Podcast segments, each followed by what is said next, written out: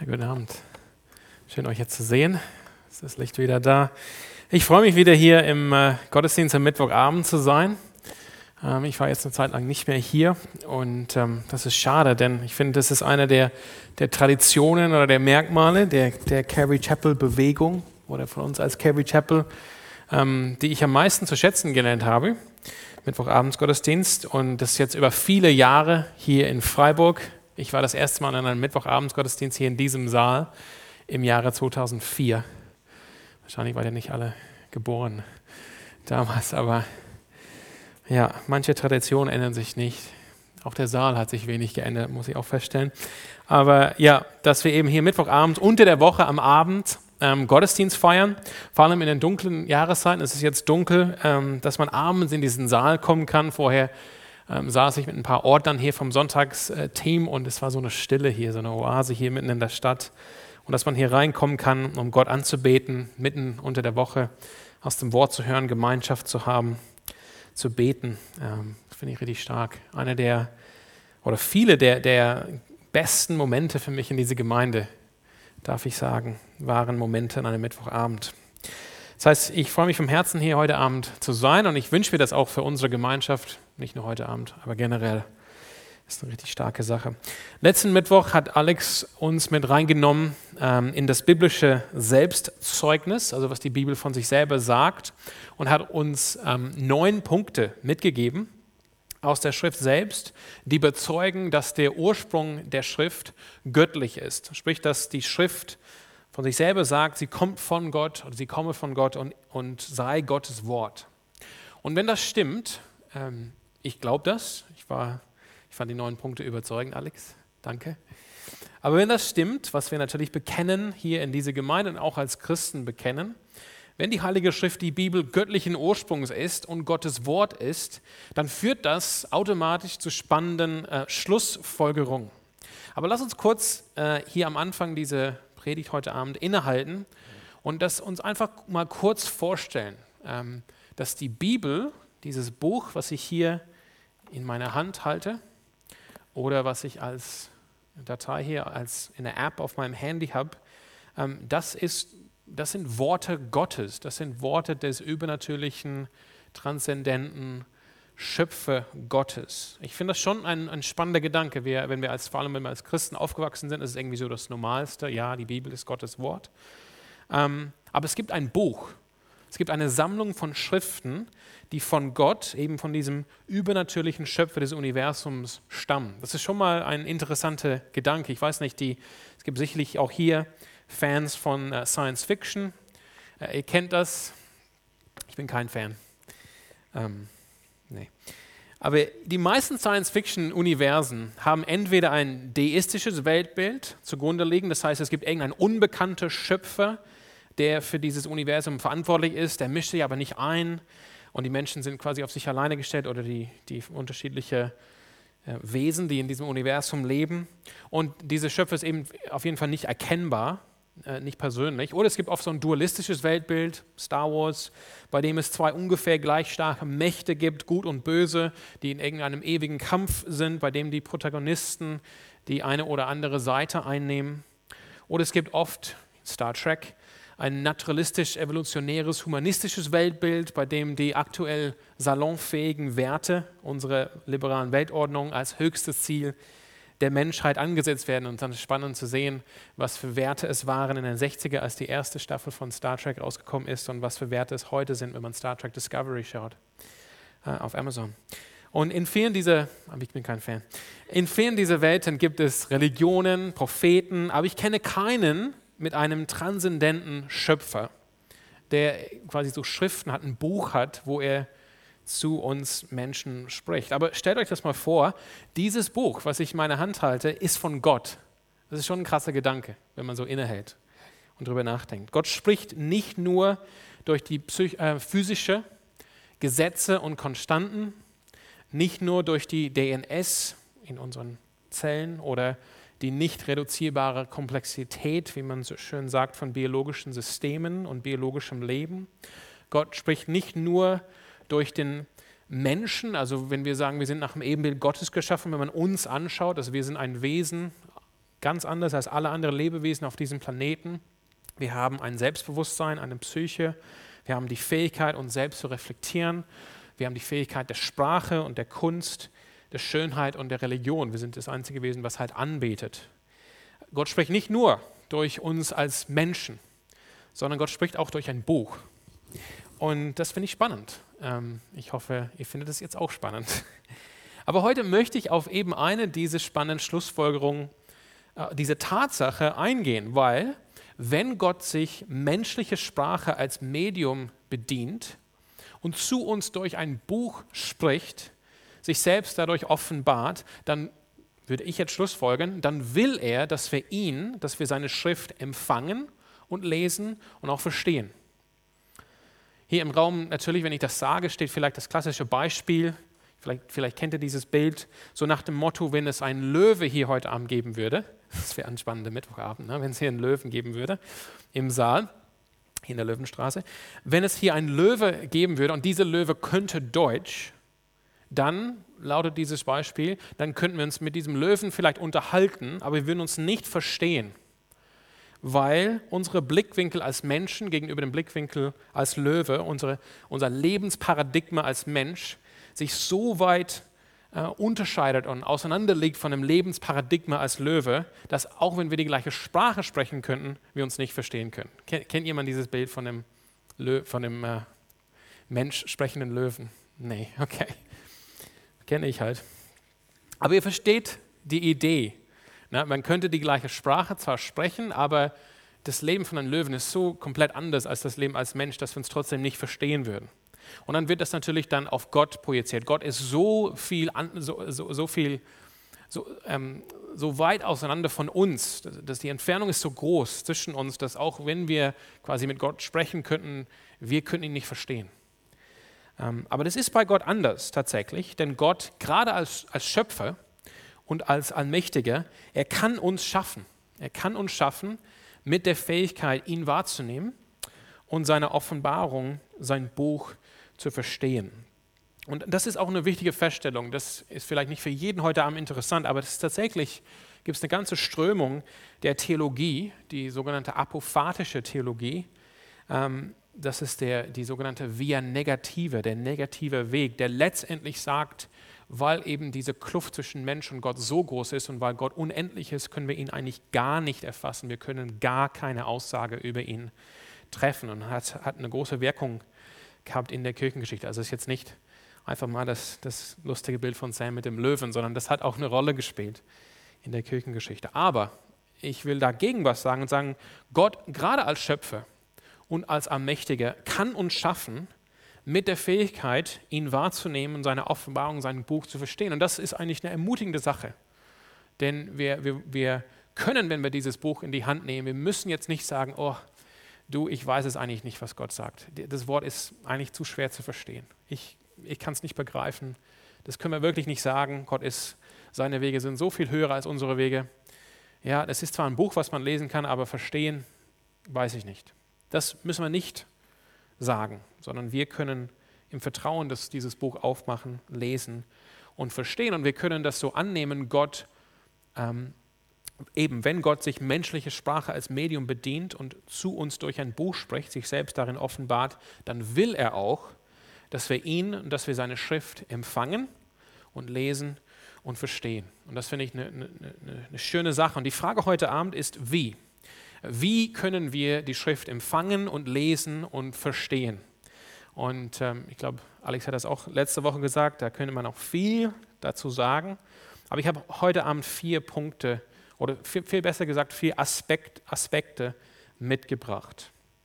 Wie können wir die Schrift als Gottes Wort empfangen, lesen und verstehen? Also es wird jetzt nicht so unbedingt so ein How-to, welche ähm, Regeln setzt man an, an, um einen Text richtig auszulegen, sondern eigentlich einen Schritt zurück, so, einen Schritt, ähm, Schritt höher. Was heißt es überhaupt, dieses Wort zu empfangen und zu verstehen und zu lesen? Der erste Aspekt heute Abend, die Klarheit und Deutlichkeit der Heiligen Schrift.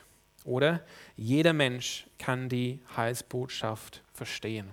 Und ich möchte einfach direkt da anknüpfen, was ich eben vorhin gesagt habe. Dadurch, dass Gott sich ähm, eben dieses Medium oder der, der menschlichen Sprache als Medium bedient. Er, er, redet zu uns durch ein Buch, das soll uns ermutigen. Gott will verstanden werden. Wir sind nicht auf einer hoffnungslosen Suche, irgendwie Gottes Offenbarung oder, oder Wahrheit zu suchen und, und, zu verstehen, aber eigentlich haben wir darin keine Gewissheit oder keine Sicherheit, dass uns das gelingt, sondern eigentlich wir können wissen, nee, von der anderen Seite, Gott will, dass wir seine Offenbarung, seine Schrift verstehen. Er bedient sich unserer Sprache, er spricht zu uns auf unserem Level, könnte man sagen. Er will verstanden werden. Und deshalb ist grundsätzlich, auch wenn wir alle wissen, man kann gewisse Passagen der Bibel aufschlagen, die sind richtig kinderleicht zu verstehen, andere Passagen etwas dunkler, schwieriger. Aber generell geht, die, die, die Heilige Schrift hat eine Klarheit und eine Deutlichkeit. Jeder kann die Hauptbotschaft, die Heilsbotschaft verstehen. In der Kirchengeschichte ist Martin Luther bekannt, tatsächlich aus der Zeit der Reformation, für seine Lehre zur Klarheit der Heiligen Schrift. In dem Sinne, als er sagte, es brauche eben nicht einen Priester oder einen Papst oder Konzilien, dass Menschen Gottes Wort lesen und verstehen können. Das braucht es nicht. Es braucht nicht einen Mittler zwischen der Bibel äh, und den Menschen, dass die Menschen ähm, Gottes Wort verstehen können. Sie können selber das Wort Gottes lesen und auch, auch verstehen. Eben, es braucht auch keinen Priester oder Papst, dass die Menschen das Wort Gottes lesen und zur Erkenntnis der Wahrheit gelangen können. Es bedarf keinen Mittler. Diese Lehre der Klarheit der Schrift geht so auf Martin Luther zurück. Ähm, aber eben, wenn, ähm, wenn, wenn wir das jetzt annehmen, dann finden wir das tatsächlich immer wieder in der Schrift selbst. Zum Beispiel in 5. Mose, Kapitel 29 und Vers 28 steht folgendes. 5. Mose 29, Vers 28. Was verborgen ist, wir sind hier natürlich beim Gesetz vom Israel, was verborgen ist, das steht bei dem Herrn, unserem Gott. Was aber geoffenbart ist, das ist ewiglich für uns und unsere Kinder bestimmt, damit wir alle Worte dieses Gesetzes tun.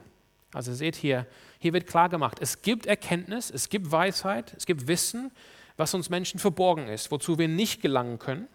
Entweder aufgrund dessen, dass wir einfach als begrenzte Wesen geschaffen sind, wir, unsere Gehirne können einfach nicht so schnell rechnen vielleicht, nicht so viel Informationen halten, oder Gott gibt, es gibt bestimmte Dinge, die Gott uns einfach nicht wissen lässt. Sicherlich beides. Aber das, was offenbar ist, was offenbart wird durch sein Wort, das ist zugänglich und verständlich und zu empfangen. Äh, nicht nur, dass es irgendwie ein abstraktes Wissen ist, sondern das ist auch umzusetzen. Wir, wir sollen es auch tun. Wir, wir, können, wir können auch danach leben. Und nicht für die Superintelligenten oder die studierten Theologen, sondern für das ganze Volk, für jeden Menschen. Das heißt hier auch für die Kinder. Die Kinder, was offenbar ist, das ist ewiglich für uns und unsere Kinder bestimmt, dass wir auch danach leben. Also auch Kinder können die Botschaft von Gott verstehen und umsetzen. Auch hier ein ermutigendes Wort, wenn wir an die Bibel gehen. In einer anderen Stelle heißt es 5. Mose 6, die Verse 6 und 7.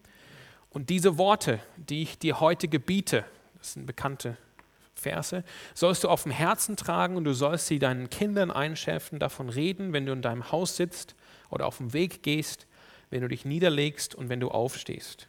Also hier wird auch vom, vom ganzen Volk erwartet, dass die Worte der Heiligen Schrift, Gottes Worte, so verständlich sind, dass jeder dazu fähig ist, sie sogar seinen Kindern einzuschärfen, also selber zu verstehen und sie auch weiterzugeben an jüngere Menschen, die vielleicht nicht die Lebenserfahrung oder die Weisheit oder die ähm, Entwicklung haben, das vielleicht als Erwachsene zu lesen. Auch sie sind in der Lage, das aufzunehmen, zu verstehen. Und es gilt auch ähm, nicht nur für das, das gilt nicht nur für das Alte Testament, sondern auch für das Neue Testament. Auch da sind die allermeisten Briefe, sowie auch die Evangelien an, an ganze Gemeinden geschrieben. Nicht nur an die Theologen oder die Pastoren oder die Lehrer, sondern auch an die Kinder. Paulus appelliert an die Kinder im, ähm, im Brief an die Epheser oder im Brief an die Kolosse. Die Kinder waren mit dabei, mit im Gottesdienst, haben das mitbekommen und wurden auch angesprochen, ähm, auch mit dem Gedanken, sie werden auch verstehen, wenn es heißt, Kinder, ihr sollt euren Eltern gehorchen. Leicht zu verstehen, vielleicht nicht so leicht umzusetzen. Auch die Evangelien sind bewusst evangelistisch geschrieben worden. Ich glaube, das hat Alex sogar letzte Woche erwähnt in der Predigt Ähm, auf jeden Fall habe ich es neulich gehört. Am Ende des Johannesevangeliums heißt es von Johannes, ich habe diese Dinge aufgeschrieben, damit ihr glaubt, dass Jesus der Messias, der Sohn Gottes ist und damit darin, dafür, dass ihr glaubt, dass ihr Leben habt. Und damit ihr glaubt, was heißt das, als letztendlich, ihr sollt es so verstehen, ihr sollt es empfangen dürfen, aufnehmen dürfen, verstehen können. Wer war Jesus? Was hat er getan? Was war die Signifikanz von seinem Leben, von seinen Wundern, von seinem Tod, von seiner Auferstehung? Ihr, ihr sollt das verstehen können, sodass ihr euer Glaube und Vertrauen darin setzen könnt. Also es sollte verständlich sein. Psalm 119, Vers 130 sagt auch viel aus an dieser Stelle. Dort lesen wir, die Eröffnung deiner Worte erleuchtet und gibt den Unverständigen Einsicht. Die Eröffnung deiner Worte erleuchtet und gibt den Unverständigen Einsicht. Es ist nicht so, dass die Schrift insgesamt schwer zu verstehen sei. Auch wenn ich, wie gesagt, ähm, auch wenn, wie gesagt, sicherlich Teile der Schrift schwieriger zu verstehen sind als andere. Da hatten wir auch letzte Woche das Beispiel von Paulus, wo der Petrus sagt, manche Dinge, die Paulus aufgeschrieben hat, sind schwer zu verstehen. Doch hier bezeugt in Psalm 119 die Schrift selbst, Gottes Wort ist so verständlich, dass das Wort zu öffnen, und so verstehe ich das auch, das heißt einfach mal die Schriftrolle zu öffnen, die, die Worte zu, also zu öffnen im Sinne von, dass sie sich entfalten können, dass sie in meinen Gedanken kommen, dass ich sie aufnehme, dass ich sie lese. Das Wort Gottes zu öffnen erleuchtet und gibt sogar unverständigen Einsicht. Hier auch als ähm, hilfreiche Stelle ist 2 Timotheus 3, Vers 15, eine Stelle, auf die wir nochmal kommen heute Abend.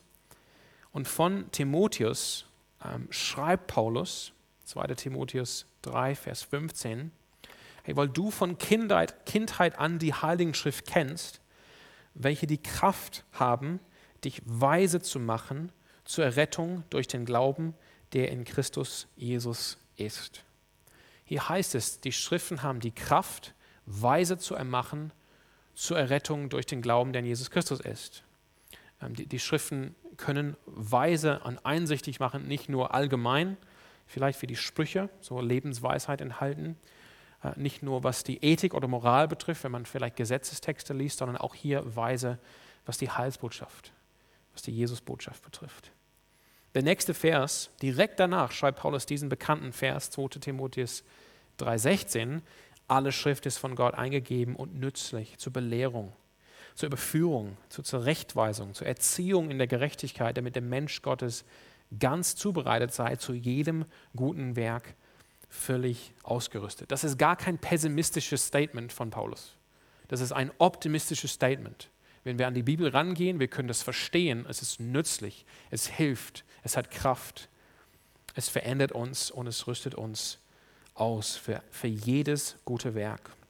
Das heißt, wenn wir von der Klarheit und Deutlichkeit der Heiligen Schrift reden, so geht es vor allem darum, dass jeder Mensch die Heilsbotschaft zunächst verstehen kann, weise zur Errettung, wie wir gerade gelesen haben. Äh, aber das heißt, ähm, nach der, nach der einer Definition aus einer Dogmatik, die Bibel, also Zitat, die Bibel ist einer solchen Weise geschrieben worden, dass alles, was zu unserem Heil und für unser christliches Wachstum nötig ist, in der Heiligen Schrift sehr deutlich dargelegt ist.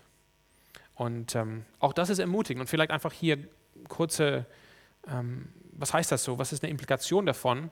Es ist tatsächlich, ich glaube, das ist eben nicht der Fall unbedingt bei uns hier.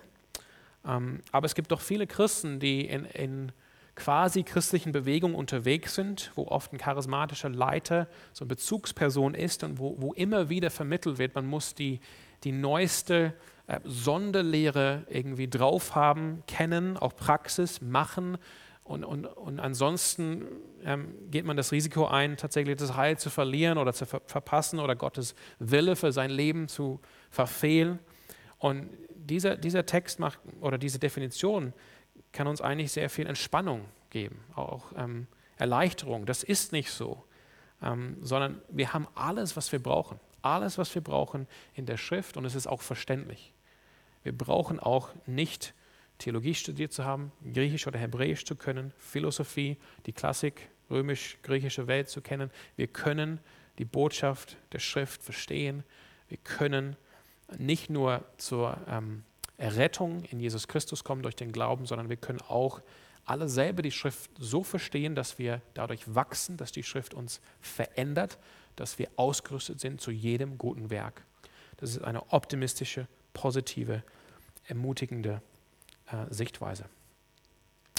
Genau, das heißt, wir sehen dass allerdings, dass es bei der Klarheit und Deutlichkeit der Schrift nicht um ein rein semantisches oder grammatikalisches Verständnis eines Textes geht, sondern vielmehr ein geistliches Verständnis. Ne? Das haben wir gerade gesehen. Ne? Die Schrift ist, hat die Kraft, dass wir weise werden zur Errettung. Die Schrift will uns eigentlich verändern und uns ausrüsten für jedes gute Werk. Es geht vielmehr hier um ein geistliches Verständnis. Und das bringt uns zum Aspekt Nummer zwei, das Zeugnis des Heiligen Geistes. Das Zeugnis des Heiligen Geistes.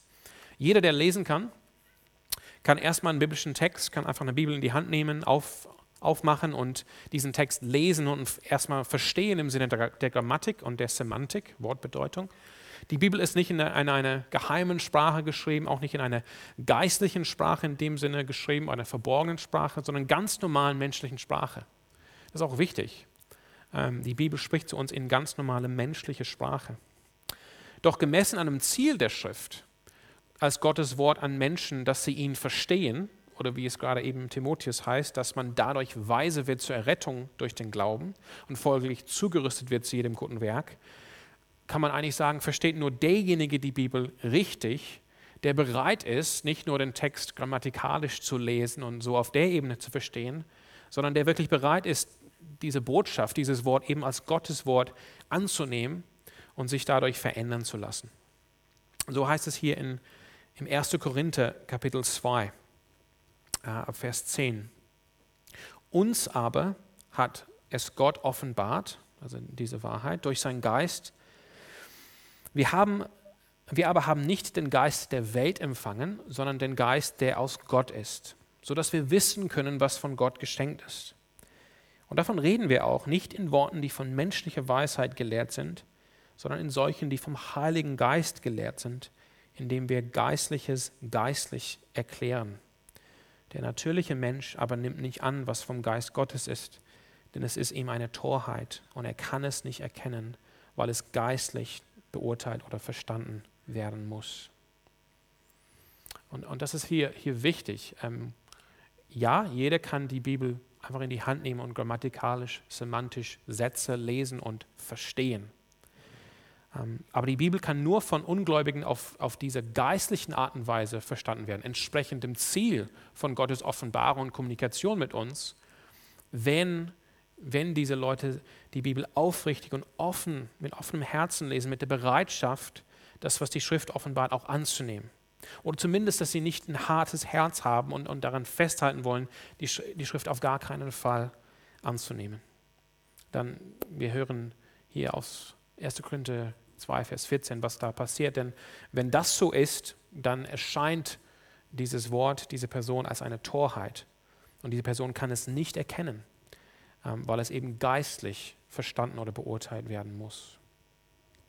Und das ist so, weil in diesem Fall der Heilige Geist am Wirken ist. Sonst nimmt der Mensch die Bibel nicht als das an, was sie wirklich ist, nämlich Gottes Wort.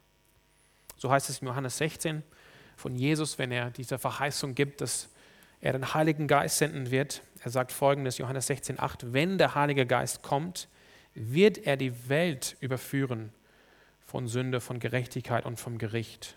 Das heißt, das ist das Wirken des Heiligen Geistes, Menschen zu überführen von diesen Dingen. Ähm, dass sie die Bibel eben nicht nur semantisch, grammatikalisch verstehen, sondern auch geistlich. Johannes 16, Vers 8. Das heißt, es ist ein Werken des Heiligen Geistes, die Bibel richtig zu verstehen, letztendlich entsprechend ihrem Ziel, sage ich mal so. Dass Ungläubige dadurch überführt werden und zum Glauben kommen, wenn sie das Wort lesen. Und das Gläubige, das heißt, dass wenn wir die Bibel lesen, dass wir dadurch in, in unserem Glauben gestärkt werden und durch das Wort wachsen und zugerüstet werden, das ist ein Wirken des Heiligen Geistes. Das ist das Zeugnis des Heiligen Geistes oder das, der Dienst des Heiligen Geistes. Wenn wir uns diese beiden Situationen uns vorstellen, ähm, eben ein Ungläubiger setzt sich hin und liest die Heilige Schrift oder einer von uns setzt sich hin und liest die Heilige Schrift eben mit dieser Offenheit. Wir wollen verändert werden, wir wollen, dass der Geist zu uns spricht dadurch. dadurch. Wir wollen wachsen. Dann denken wir eben, ich habe es gerade so vorgestellt, wir denken sehr wahrscheinlich an zwei Individuen. Ja, vielleicht ein Ungläubiger, der die, die Bibel-App herunterlädt und beginnt, sich durch das Markus-Evangelium oder das Buch 1. Mose zu ackern. Beziehungsweise ein Christ, vielleicht du, alleine zu Hause in deiner stillen Zeit. Aber ist es richtig, ist das richtig, dass wir da sofort an zwei Individuen denken? Das bringt uns zum Aspekt Nummer drei. Die Heilige Schrift, also hier natürlich die Frage, wie empfangen wir, verstehen wir, lesen wir die Heilige Schrift? Aspekt Nummer drei.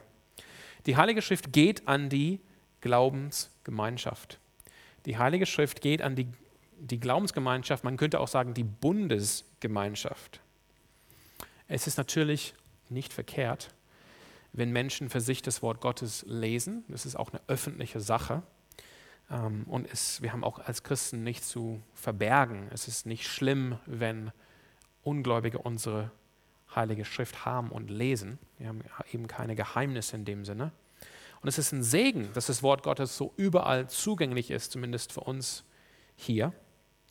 Und doch geht die Heilige Schrift zuallererst an die Glaubensgemeinschaft, ja, wie ich gesagt habe, an die Bundesgemeinschaft. Was heißt das? Wir haben das schon äh, gehört. Ich habe euch zwei Stellen vorgelesen aus dem fünften Buch Mose. Mose übermittelte das Wort an das Volk Israel, das Volk Gottes. Äh, überhaupt wurde das Wort Gottes verschriftlich, also richtig und zumindest gesammelt als, als Schriftstück bei dem Bundesschluss von Gott mit seinem Volk am Berg Sinai nach dem Auszug aus Ägypten.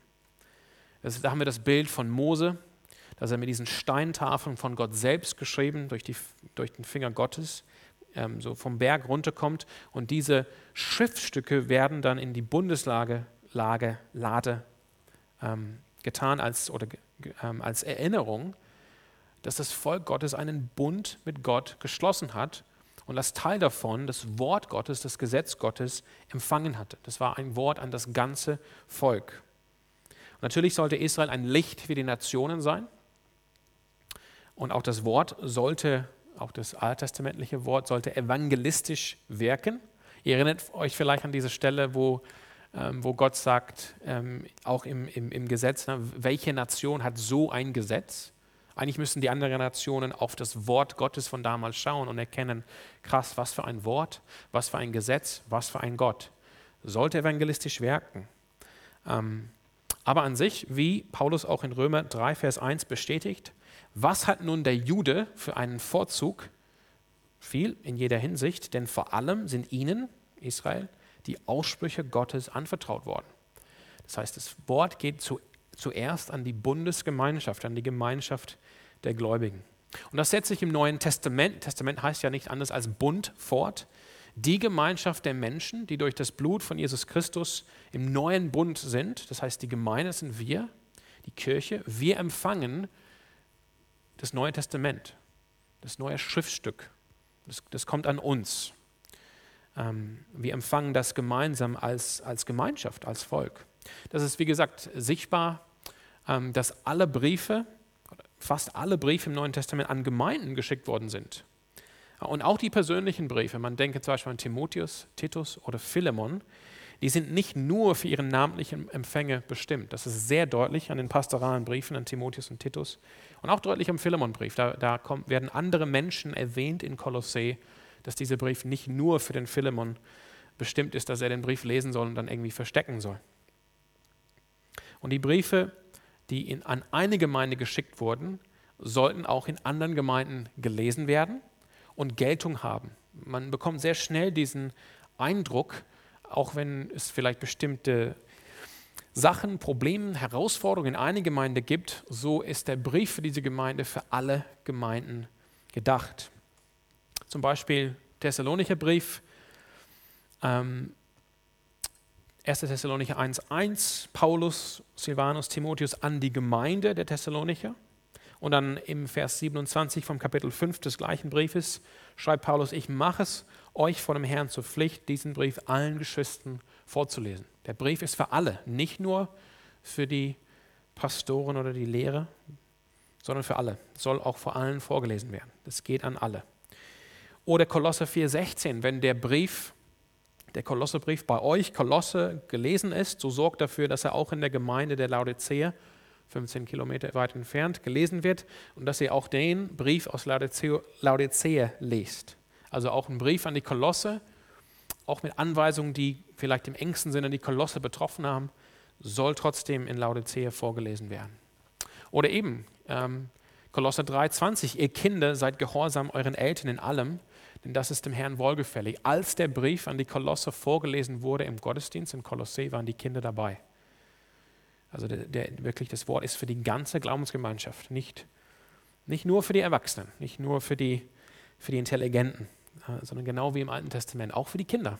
Diese, diese Dinge, die offenbart sind, sind für uns und unsere Kinder in aller Ewigkeit.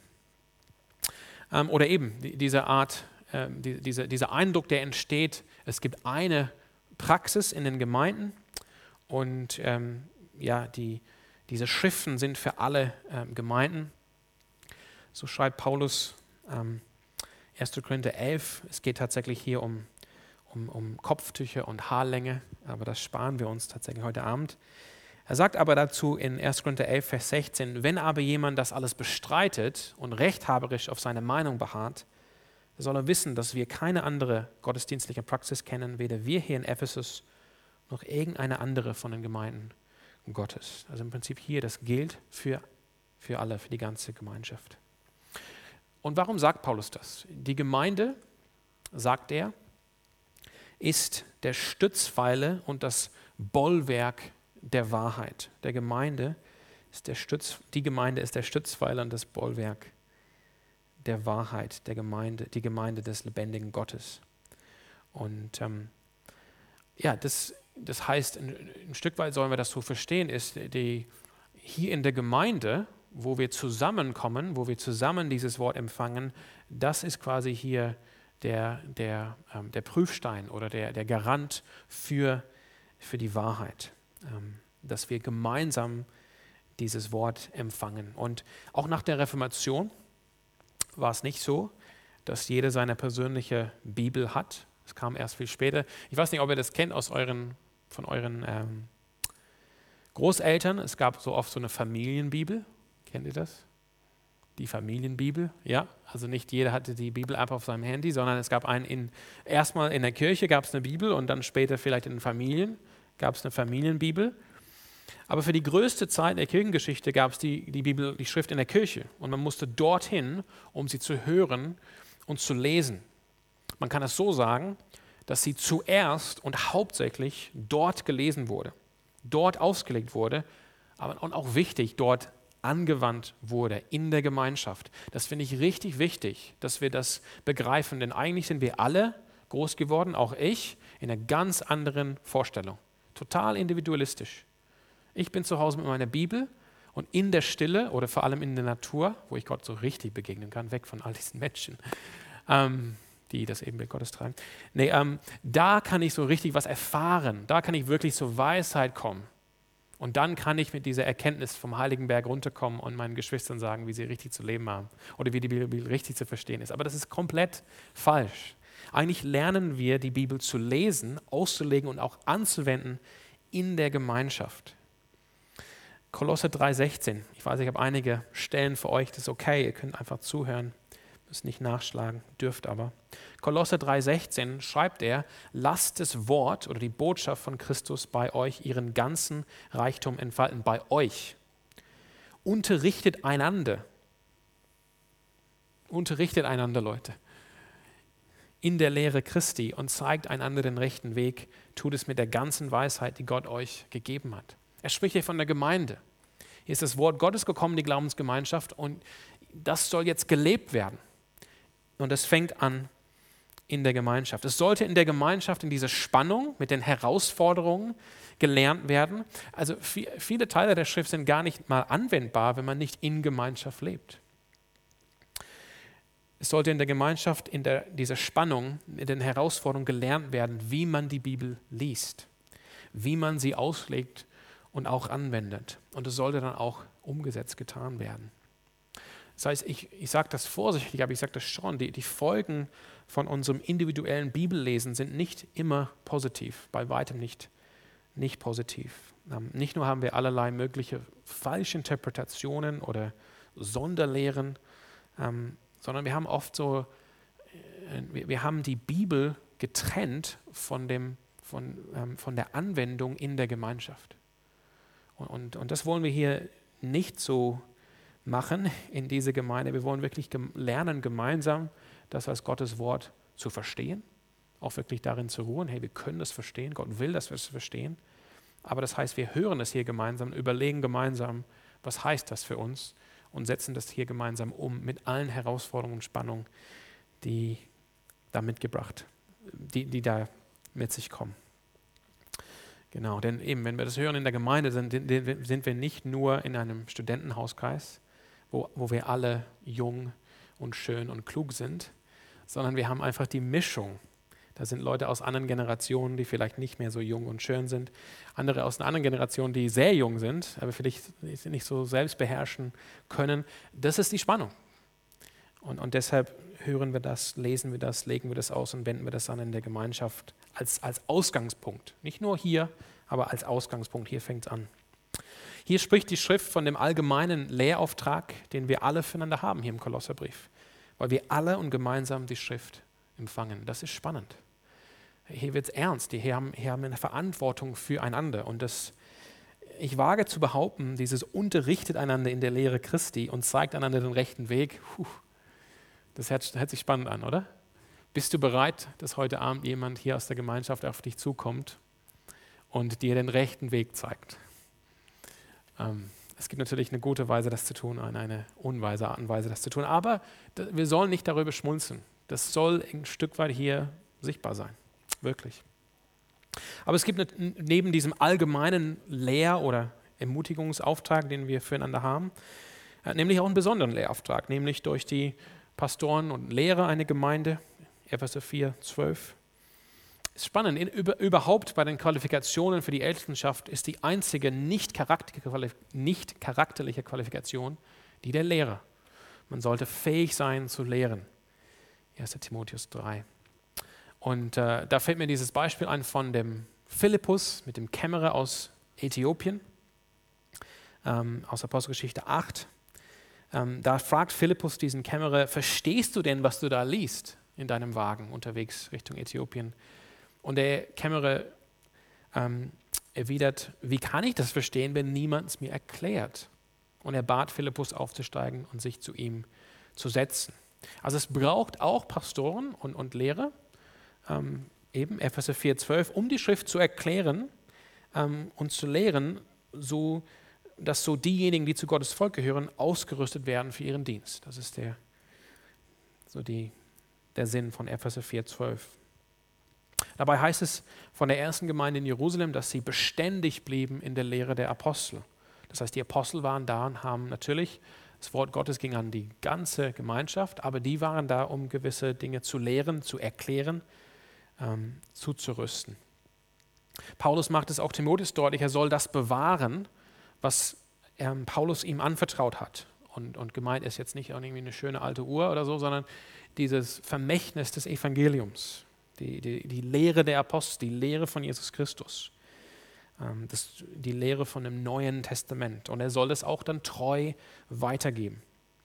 Und, und Lehrer und Pastoren sind ein Stück weit nur qualifiziert, wenn sie in der Lehre der Apostel bleiben, wenn sie eben das, was sie bekommen haben, gut bewahren und treu weitergeben. Und das soll die Überlieferung sein, die anvertraut worden sind von den Aposteln bis heute. Das würden wir heute sagen, ist letztendlich das Neue Testament. Da müssen wir treu sein, sonst sind wir nicht berufen, qualifiziert oder fähig, hier Lehrer oder Pastoren zu sein.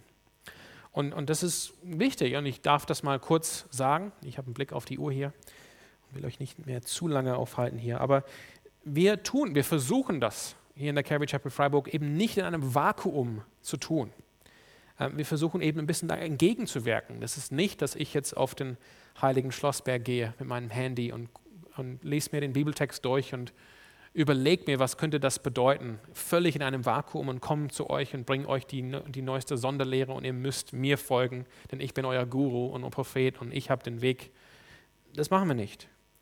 Ähm, sondern vielmehr erkennen wir das, was Jesus ähm, verheißen hat, eben der Heilige Geist wird euch als die Apostel, auch die darüber, die, die Generation danach, in aller Wahrheit führen, dass wir, wir wollen zurückblicken und sehen, wie war das? Wie hat der Heilige Geist auch Menschen vor uns geleitet? Und ich kann auch von Alex sprechen, ich ähm, sehe auch seine Predigtnotizen oft. Ähm, wir gucken mal, was, was haben die Reformatoren dazu gesagt? Ähm, was, was haben die Kirchenväter dazu geschrieben in, in unmittelbare zeitliche Nähe zu den Ereignissen des Neuen Testamentes? Wie haben sie diese Worte von Jesus verstanden? Wie haben die, was haben die Reformatoren, was haben die, die großen Theologen aus dem Mittelalter, wie Menschen, Menschen wie Thomas von Aquin zum Beispiel, wie haben sie das verstanden? Wir wollen das nicht in einem Vakuum tun, sondern wir wollen treu bleiben in, in den Überlieferungen, ähm, die immer weiter gegeben worden sind durch die Jahrhunderte ähm, bewahrt durch den Heiligen Geist bis in unsere Zeit. Und einfach hier als, was heißt das? Was, was gibt es da für Implikationen? Wir sitzen hier in einem Theater, nebendran ist hier die Universität. Ich würde hier an dieser Stelle echt eine Kritik aussprechen gegen die Universitätstheologie hier in Deutschland. Ähm, nicht, weil ich grundsätzlich Theologen, Theologen an Universitäten nicht mag, aber das ist letztendlich, was nicht nur hier in Deutschland passiert ist. Man hat Theologie, man hat die das Auslegen, das Lehren, das Verstehen von Gottes Wort raus aus der Gemeinschaft genommen, raus aus der Kirche.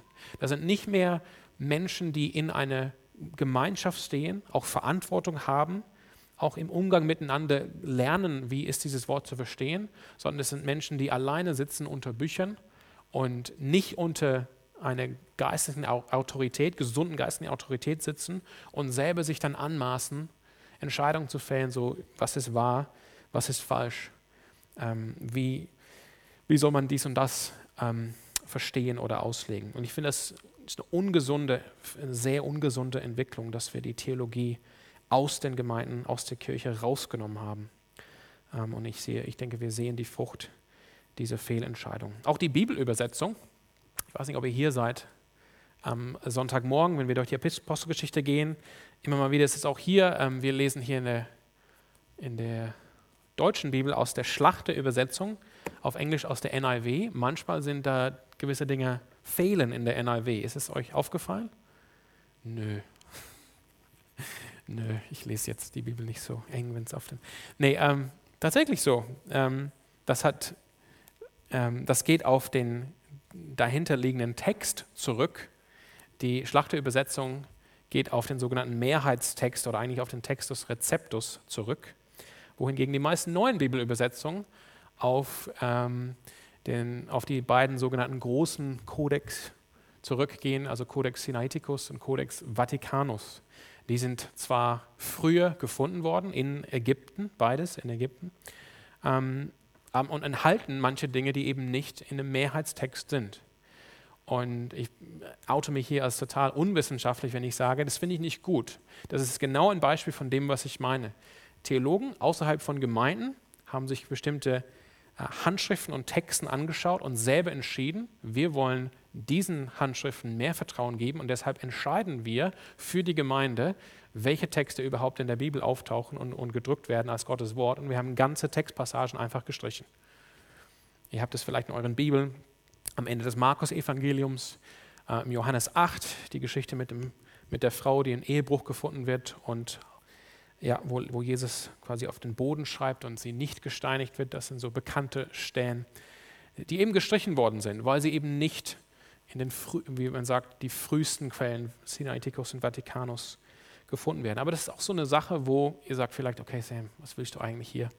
Aber letztendlich geht es darum, die Schrift ist das Wort an uns als die Glaubensgemeinschaft und, und Menschen außerhalb von, von der Kirche haben Entscheidungen getroffen, was gehört eigentlich zu Gottes Wort. Und das ist nicht passiert innerhalb von, von der Gemeinde. Genau, ich, ich lasse es dabei bei dem Kommentar und mache weiter.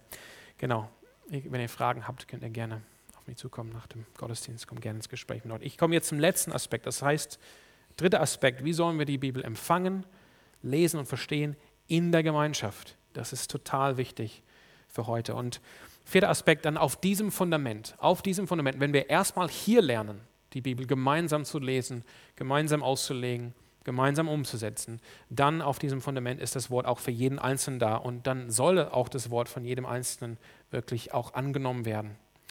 Ähm, genau, äh, äh wie man selber die Bibel liest, wie man sie auch in der Familie liest, das lernt man aber in der Gemeinde und in der Gemeinschaft, nicht andersrum. Ich, ich komme hierher und lerne in diese Gemeinschaft, wie ich die Schrift lese, wie ich die auch lebe und dann gehe ich da raus und wenn ich dann zu Hause bin und die Bibel lese und die umsetze, dann tue ich das, wie ich das hier gelernt habe, in der Gemeinschaft und nicht ähm, andersrum.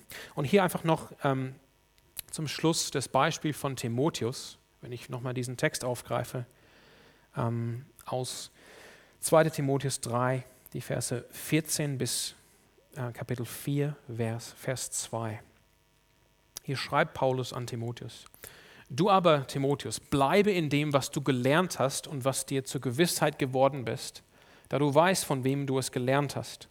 Und weil du von Kindheit an die Heiligen Schrift kennst, welche die Kraft haben, dich weise zu machen zur Errettung durch den Glauben, der in Christus Jesus ist. Also Paulus zeigt hier, du, du hast es in der Kindheit gelernt zu Hause, aber das geht letztendlich darauf zurück, dass diejenigen, die dir das ähm, beigebracht haben, die haben es gelernt in der Gemeinschaft.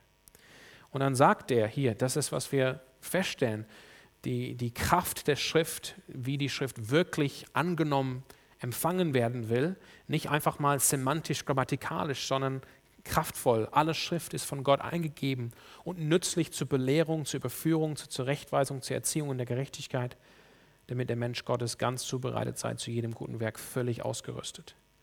Und dann geht aufgrund dessen, dass das so ist, geht Paulus den nächsten Schritt und sagt, daher ermahne ich dich ernstlich vor dem Angesicht Gottes und des Herrn Jesus Christus, der Lebendige und Tote richten wird, um seine Erscheinung seines Reiches willen, verkündige das Wort, tritt dafür ein. Es soll eben in der Gemeinschaft gelernt werden, verkündet werden. Es sei gelegen und ungelegen, überführe, tadle, ermahne mit aller Langmut und Belehrung. Das heißt, das ist so die, ähm, so hängt das alles zusammen, der Zusammenhang. Ich möchte jetzt einfach ähm, schließen.